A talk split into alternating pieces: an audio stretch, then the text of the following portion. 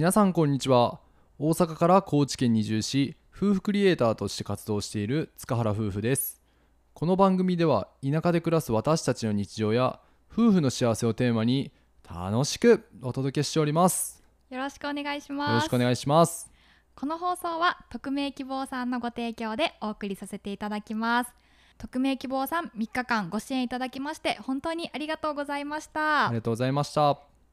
はいこの番組のスポンサー様は引き続き募集しております。概要欄のスポンサー枠ご購入ページよりぜひご支援いただけると嬉しいです。はい今日のテーマなんですけどもあの以前ね夫婦でダイエットをしたんですけども、まあ、はい。その様子っていうのは YouTube にも上げさせてもらったんですけどもその後の話を全くしてないんで、確かにね、うん、どうなったかっていうのをね2人で話そうかなと、えー、怖い まだ YouTube 見られてない方のためにあの僕ら1ヶ月間どんなダイエットをしたかっていうところなんねんけど、うん。夫婦で1ヶ月で合計マイナス1 0キロを目指してダイエットを始めました、うん。それをしたきっかけっていうのがあの田舎に移住してきてからもうご飯が美味しすぎて そう。ねみるみるうちにねあの重量級になってしまって。そうやんな、うん良かったこととしてはさうん。YouTube をしてたことじゃないかなと思ってこう編集してね自分の映像を動画編集するやんか、うん。なんか私めちゃくちゃ顔パンパンじゃないって思ってきて。2人一緒にいるから、うん。あんまりその日々の変化っていうのが分かりづらかったんやけど、なん。うんかこうちょっと痩せてた時の自分の写真とかデータフォルダでさ見た時にあやばって思ったんよ、うんで体重にもね現れていくから、いうん。やこのままおデブ原夫婦になってはいけないと思いまして、うん。そこでちょっと火がついたよね。そうやね、うん。ポチャハラ夫婦の時にねちょっと気がついて、うんうんじゃあもう動画にしてマイナス1 0キロやろっかっていう話で、まあ、結論から言うとあの1 0キロは達成しましたと、うん、うん。それはねそうたくんがすごい頑張ってくれて8キロぐらい？そう8キロちょいかな、はやばいよな、うん、でま小夏がまあ2キロちょい、そうやね。うん、痩せてくれて、うん。でまあ合計で1 0キロ達成したっていうのでウェーイみたいな感じで終わったんですけども、うん。まあ、その時やってたダイエットっていうのがえ基本的に2人で共通してる部分としては糖質制限ダイエット、うん。うん、もう巷で話題のやつですね。始めやすいっていうメリットもあるかな、うん。日本人は本当に主食に炭水化物を取りすぎているので、うん。まあ、これをこう日頃から緩い感じで取り入れられた方でも結構すぐに効果が出やすいっていうね目に見えやすいっていうダイエットかなとは思って。そうやね。でん、なおかつ私たちはそれプラス、まあ、ちょっと1ヶ月っていうこともあってストイックにやってたので、うん。余計にねガクッと落ちたっていう感じやね。そうやね、うん。運動については小夏の方がストイックにやってて、うんうん。僕の方は、まあ、たまにちょっと外走りに行くっていう程度で、うん。どっちかと言ったらそんな感じ、そうやね、うん、でどうしよう。まあ一人ずつ話していく？そうやね、まあ、ダイエット終了直後と、まあ、現状約1ヶ月ぐらい空いたけど、その後どうですか？そうたくん。で僕の方は、うん。60、まあ、8キロ痩せて、うん。あ69点何がしまで行ったんやけど、うん。今は1 2キロ戻ってうん。70キロ、71とかかな戻ったんやけどそっから、まあ、ずっと維持できてるかなって感じで、うんうんうん、うん。ダイエット始めた当初は何キロぐらいまでいっとったんやっけ？えっと76か7ぐらいまでいっとったんちゃうかなと思うねんけど。うん、そう思ったらだいぶね今はキープできてる方じゃないかなと、うん、そうやね、うん。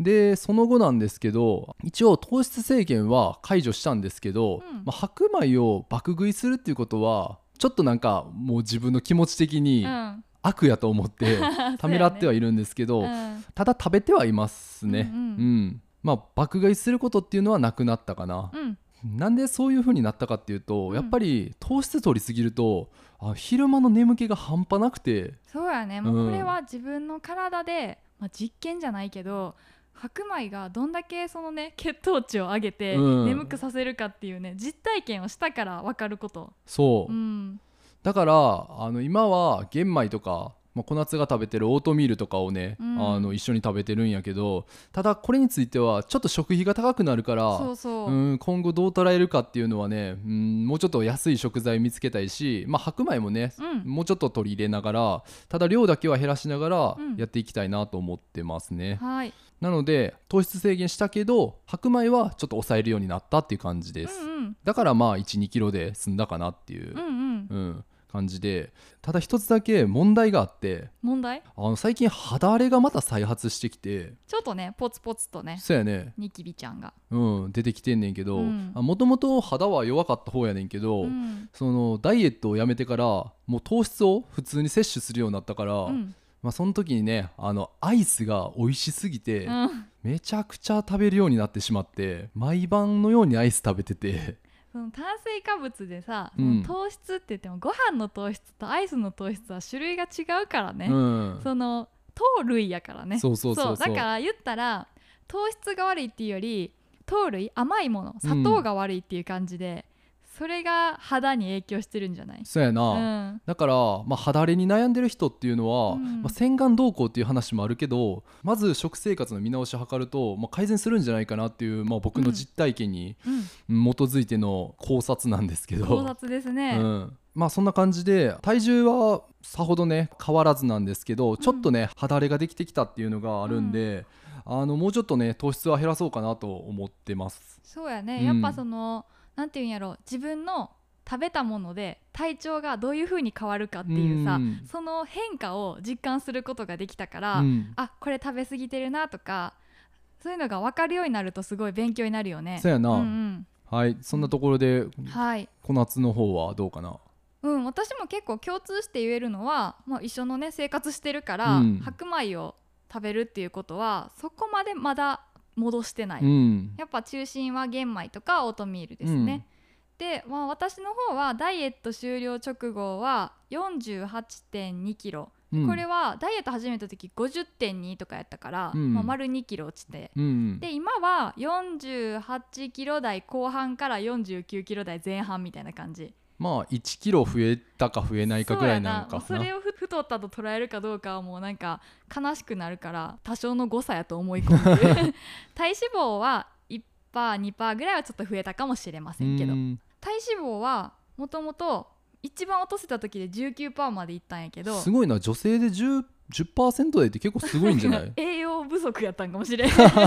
今は21%とかそんな感じうん。かな、で、まあ、私はさっきもそうたくん言ってくれたけど、うん。結構その自宅でトレーニングというかあの緩い筋トレやけど、うん。それを習慣化できてるっていうこともあってなんかそれがすごい心の安定じゃないけど、うん。食べた分家でちょっとは動こうみたいうん。な感じの習慣はつけれるようになってきたかな。うん。でもあの筋トレは当初は毎日してたけどさすがにちょっとしんどいから、うん。2日おきとかそれぐらいにやってる、でまあ自分自身が変わったのはそうたくんも言ってくれたみたいに自分がその何食べたらどうなるかっていう感覚が少し分かるようになってきて、うん。ねやっぱりご飯はなんか最初はもう完全に断ち切らなきゃって思ってて、うん。糖質制限イコール白米を抜くって感じだったけどやっぱさ炭水化物ってその人のエネルギーになるものやから、うん。それが大幅にカットされちゃうとエネルギー不足になってしまうんよね。あそうーだから常に空腹状態が続くといううか、ん。栄養不足状態が続くのもさすがに辛いよねってなって。なんか影響出たん？私は空腹を我慢できないタイプなんよ。あそうたくんは空腹になると集中力が高まるっていうメリットがあるって言ってたけど、うんどうしても空腹っていうので脳内が洗脳されちゃうねや。そうだからやっぱエネルギー不足になり続けるのも次は逆にメンタルに悪いよねっていう。なんか食べたいな食べたいな我慢しなきゃみたいなうん。苦しい感じになるから適度にやっぱ炭水化物は取るようにしてました。あとはなんか結構私そうたくんよりやっぱ食べ物の栄養みたいなところ興味があるって言ってたやんか。割と詳しくなってきてタンパク質脂質炭水化物。で3つあるんやけどその食べ物がその1個の食材に対してこれはタンパク質が多いなとかこれは炭水化物が多いなとかなんとなく分かるようになってきたから1日でね食べる食事であ今日はタンパク質いっぱい取れたなみたいなとか あのざっくりとその栄養面に対しての1日のバランスみたいなのをこう分かるようになってきた気がする。いやもう買い物の時間がもう1.5倍ぐらい増えたよ そうだな多分ちゃんとメモしてますやん。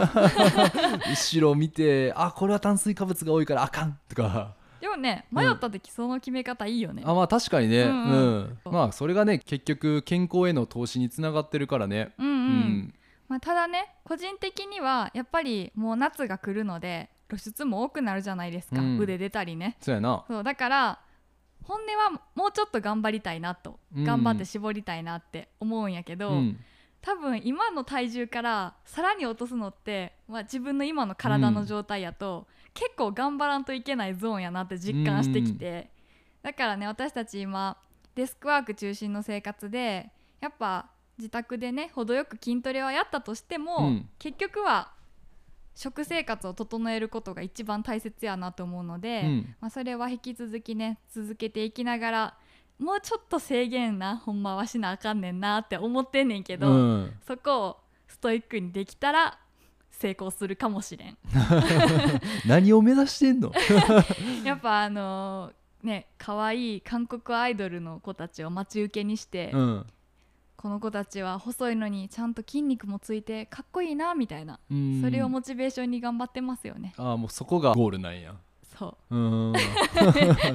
そんな感じです、まあ、1ヶ月ダイエットっていうのをねあのやってやっぱその時にすごくストイックにやったから、うん。リバウンドも正直私怖いなって思ってたんやけど、うん。1ヶ月しっかりやったらお互いにその最低限の知識みたいなのはつけることができて、でまた自分の体のこともちょっとは詳しくなったんじゃないかなと思うねなんか。うん。そうだからこれからもねなんかそこまできつくやるわけではないけどもともとの基礎知識がついたから、うん。ゆるーく続けていけると思うのでうんう、うんうん。んまあそんなん言いながらねもう1ヶ月だったらもう ブクブクなっとったらもそう。うめちゃくちゃ爆笑やけどね。やっぱねアイスは怖いよ。これからの季節やっぱアイスって食べちゃう人多いと思うんやけど、あのあの冷たい食べ物はね結構悪魔やと思うのでお互いにねん。リスナーさんも私たちも気をつけましょうっていう警告あージャンボチョコモナカ食われへんわもう。はいというところでまあはい現状維持はできてるんですけどもね、まあ、高知の美味しいものの誘惑がすごいので まあそれに負けないようにね、うん。あの自分の体調というか自分の健康管理しながらうん。頑張っていきたいと思います。そうですね。まだなんかねダイエットにいいよみたいなそこまでは勉強しきれてないけど、うん。まあ、これ食べててめちゃくちゃ調子良くなったみたいなうん、あのレシピとかあとはなんか情報があればまたこのラジオでもお話ししようと思うのでぜひこの夏塚原ダイエット部に入部していただける方はコメントよろしくお願いします はいというところで今回は、え1ヶ月ダイエットしたその後についてお話しさせていただきました。はいそれでは皆さんまたお会いしましょう。バイバイイ